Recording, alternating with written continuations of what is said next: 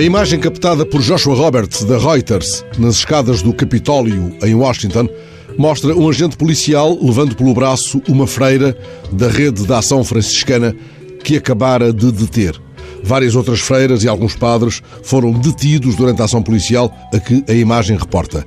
Eles participavam, juntamente com centenas de ativistas, num protesto contra a prisão de imigrantes considerados ilegais pela administração Trump. Lá vão, descendo as escadas, o polícia e a freira. Ela leva as mãos presas atrás das costas, segurando um cartaz azul. O cartaz reclama Parai com a desumanidade e com a detenção de crianças. A freira franciscana erguera um cartaz, sintetizando afinal, de forma veemente, o alerta pronunciado há dias por Michelle Bachelet, alta comissária das Nações Unidas para os Direitos Humanos. Bachelet invocou a condição de mãe e também a de pediatra e sustentou que a detenção de migrantes, tal como está a ser praticada pelas autoridades norte-americanas, nunca serve os interesses das crianças.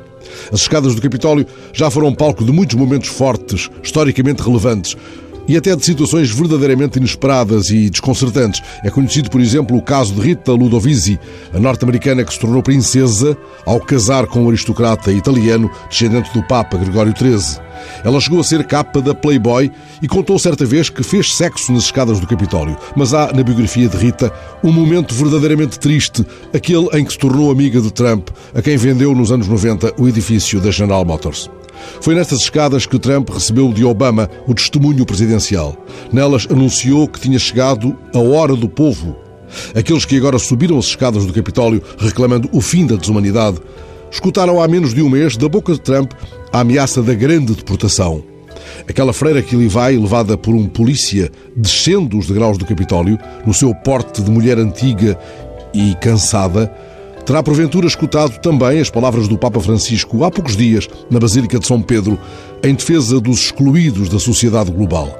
O Papa chamou-lhes os últimos.